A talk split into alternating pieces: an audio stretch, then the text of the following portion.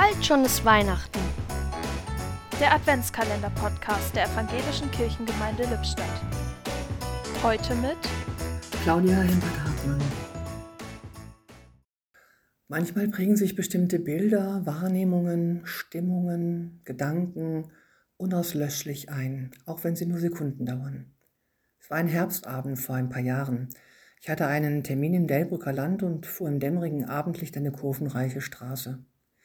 Ein wenig abseits neben mir lag ein großer, alter Bauernhof, und aus einem Fenster fiel ein warmes Licht in die Dämmerung hinein. Dieser Lichtschein aus dem dunklen Hof strahlte eine solche Geborgenheit aus, dass ich dachte, oh, wie schön wäre es, jetzt dort in der Küche zu sitzen, mit Freunden zu reden, statt schon wieder unterwegs zu sein. Einen Moment lang war ich ganz sehnsüchtig. Das gab es also noch, einen Ort, an dem das Licht in das Dunkel schimmert, ein Ort, an dem ich geborgen sein kann. Es muss schön sein, dort nach Hause kommen zu können. Und dieses Bild von dem dunklen Hof mit dem erleuchteten Fenster, aus dem ein warmes Licht fällt, das trage ich seitdem wie einen Schatz in meinem Herzen.